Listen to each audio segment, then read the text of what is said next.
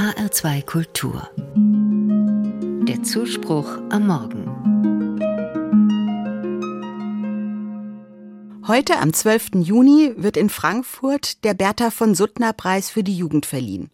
Zum zweiten Mal haben ihn verschiedene christliche und gewerkschaftliche Institutionen sowie die Deutsche Friedensgesellschaft ausgelobt. Noch heute ist Bertha von Suttner für die Friedensbewegung eine faszinierende und inspirierende Gestalt. Sie wurde 1843 in Prag geboren, und obwohl Bertha von Suttner aus einer adlichen Familie mit reichlich militärischen Ehren stammte, verurteilte sie schon bald den Krieg, zumal in dieser Zeit die Kriegsführung durch modernere Waffen immer tödlicher wurde.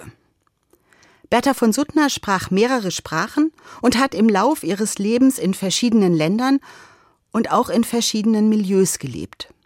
Eine Weile hat sie als Journalistin gearbeitet, auch als Kriegsberichterstatterin. Sie stand mit ganz unterschiedlichen Menschen in Kontakt, eine echte Netzwerkerin.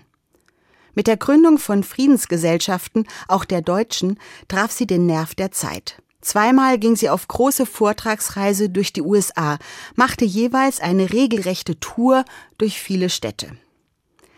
Im Jahr 1905 bekam sie als erste Frau den Friedensnobelpreis verliehen.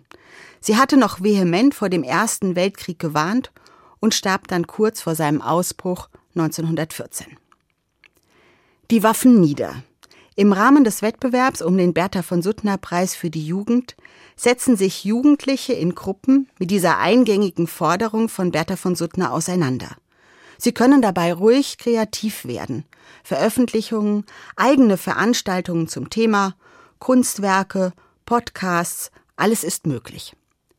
Mit Blick auf den Ukraine-Krieg klingt die Forderung die Waffen nieder den meisten Menschen eher fremd. Und dann?